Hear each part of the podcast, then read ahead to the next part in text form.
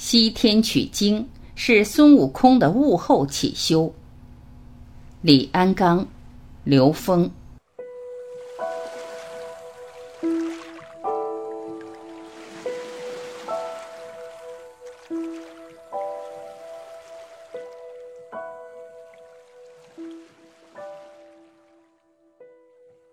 李安刚。其实，其他三大名著都跟现实的历史、人生、情绪有关，但《西游记》呢，跟现实当中没有一个地方是相合的。他讲唐僧是陈玄奘，结果跟现实的唐僧不一样。他讲的是长安，又不是。他常常指的是心。你说他讲的是灵山，是印度，不是灵山，也是你我的心。南海就是心海。紫竹紫色是心脏的颜色，竹子是心脏的形状，这个海潮一样的声音是你我的心跳。你看看《西游记》一定得有个原型，它的原型到底是什么？性命归止，这里面明确提出来的性命双修，性和命是两个，孙悟空跟猪八戒必须双修才能成就。通过我们的研究。《西游记》前七回，孙悟空的整个没见唐僧之前的故事，就把性命归止从头到底走了一遍。然后唐僧西游游走了六遍，一回一回的看出他们之间的演化，几乎人物、故事情节是一模一样的，所以演化了七回，等于说把性命归止重新演绎，像轮回一样的演绎了七次。就因为这样。《西游记》当中至少有七个地方都是相同的。凡是黑乎乎的，都跟肾脏有关；凡是金光灿烂，跟鸟、跟血液的红色相关的，都是心。《西游记》的主要人物就是猴和猪。那么，猴是心，是天；猪是地。猴是日，猪是月。于是有一首诗，张子阳的“日居离位，反为女”。太阳居住在离卦的位，离卦就是鸟，所以日中有金鸟而日出东方，因此孙悟空是东胜神州。《西游记》当中，孙悟空不懂男女之事，相对安静。然后坎配禅宫确实难，禅宫就是有金蝉的地方，那是月宫，月宫有嫦娥，所以猪八戒是坎儿，确实难。是男人就得找老婆。所以禅宫里边的嫦娥是猪八戒的大老婆，然后呢，他调戏他的老婆。按理说这没关系，可是呢，他喝醉了酒，孙悟空大闹天宫，猪八戒喝醉了酒，然后回家调戏，这就犯了罪，被打下来，打在福陵山云栈洞，然后又找到高老庄。猪八戒上中下三个丹田里面三个妻子，而这就是精神变成气。气变成精，这是后天顺着，所以一定要颠过来，叫炼精化气，炼气还神，炼神还虚，炼虚合道，道法自然。所以猪八戒注定要调戏嫦娥。你看这些情节多好，而猪八戒是月亮当中看得见的地方叫魄，这个嫦娥是月亮当中看不见的地方叫魂，所以魂魄各半。两个合在一起，阴阳合体才叫圆。接下来说他们三个人，所以我们就看看《西游记》当中合一的是三教。这个孙悟空先做的是齐天大圣，齐天大圣是儒家的，然后是太乙散仙，压在五行山下做了散仙，山中之人，这是道教。后来成就的是斗战胜佛，是佛家的。所以，《西游记》当中合一的是三教。那么，三教里边，古人，尤其是中国古人，儒释道三家祖师可以坐在一起。《西游记》里边也是儒释道三教祖师合在一起。儒家要修心养性，道家要存心炼性，佛家要明心见性。而第一回的回目叫“灵根玉韵源流出”。心性修持，大道生。所以说，三教合一合在哪里？合在心和性。所以心性就是孙悟空，天地灵根孙悟空，心性修持孙悟空，只要修持就有大道，而大道是儒释道三教合一。所以我们会看到有道生出一，道生一，一就是太极，太极生两仪。这阴在天上，阳在地下。那么天上有阴，所以雨从天上下；地上有阳，阳气从地出，而中间是一个人。人怀抱的是什么？天地之气，天地二气加上人生的中气，便是三气合一，成为混元真气。然后气之上与天相同，就是神。气之下与地相同，就是精，这就是精气神。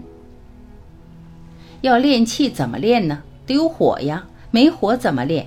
一火把精水一烧，这个水就变成蒸汽，于是气变成神水从天而降，水木向天而生，所以这个木跟水都通天。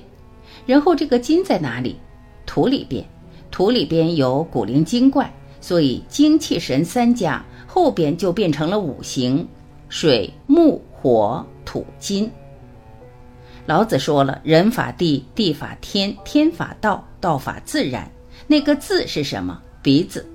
我们说自己老指着自己的鼻子，鼻子就是走中鼻祖，而鼻子最大的特色是干嘛？闻味道，呼吸。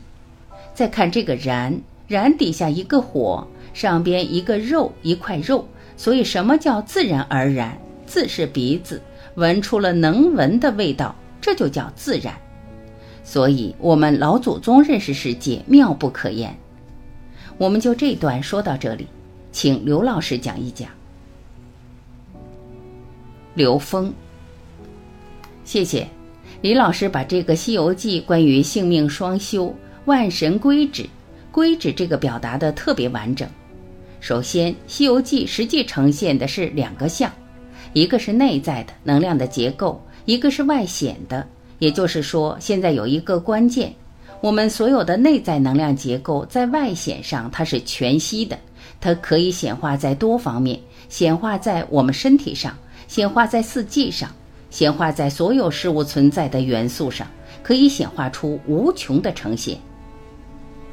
安刚老师在刚才的这一番表达里面，他把《西游记》在整个能量结构到能量的显化上，他同时用了很多种的显化，在表达一个内在的统一的能量结构。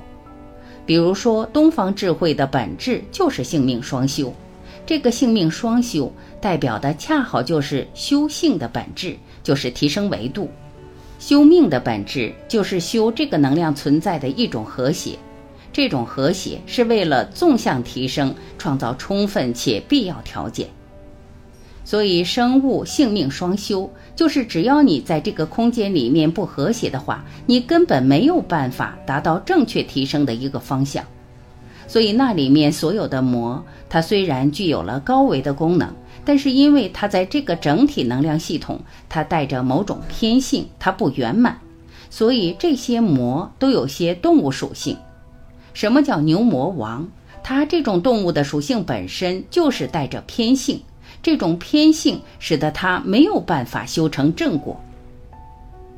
刚才老师这一段讲了很多猴和猪代表的日、天、月、地、心、肾，从这个齐天大圣讲到了斗战胜佛的这个体现，讲到了儒释道。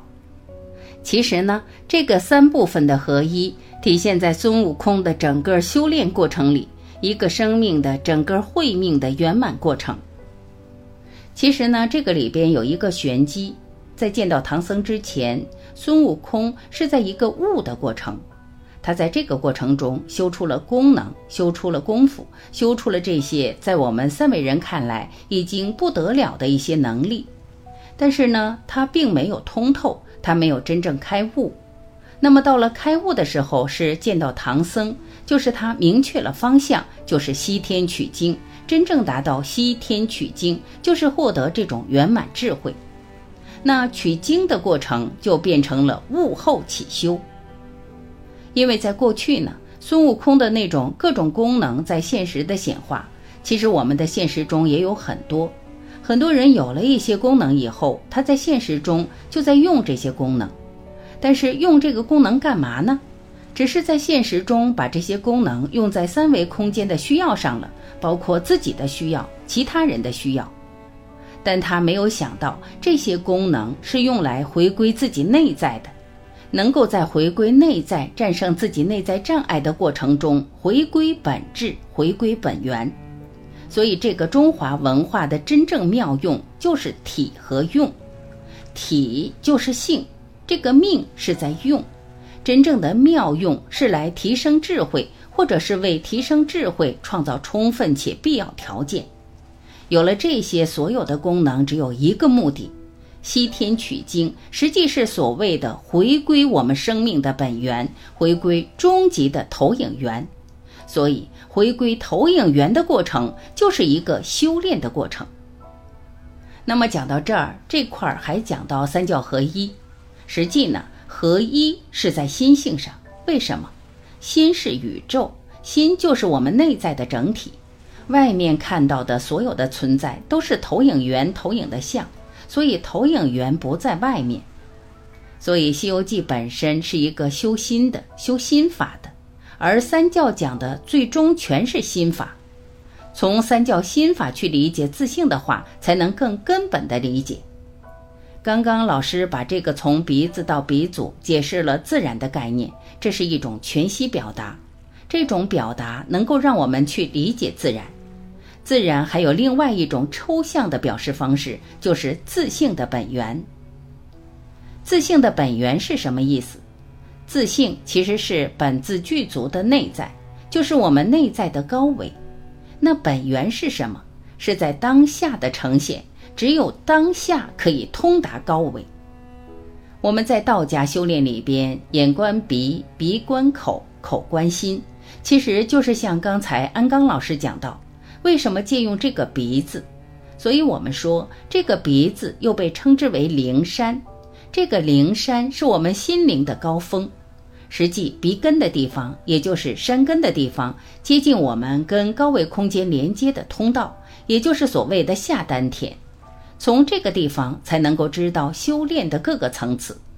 所以这个《西游记》里边表达出了很多内在的玄机，只是我们是否能够从这些表象、从故事读懂它里面内在的关联，从内在关联读到它的终极意义。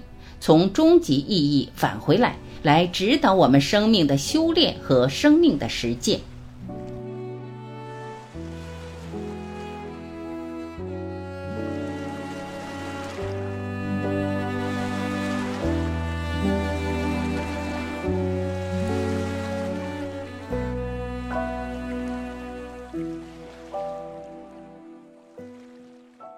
感谢聆听，我是晚琪，再会。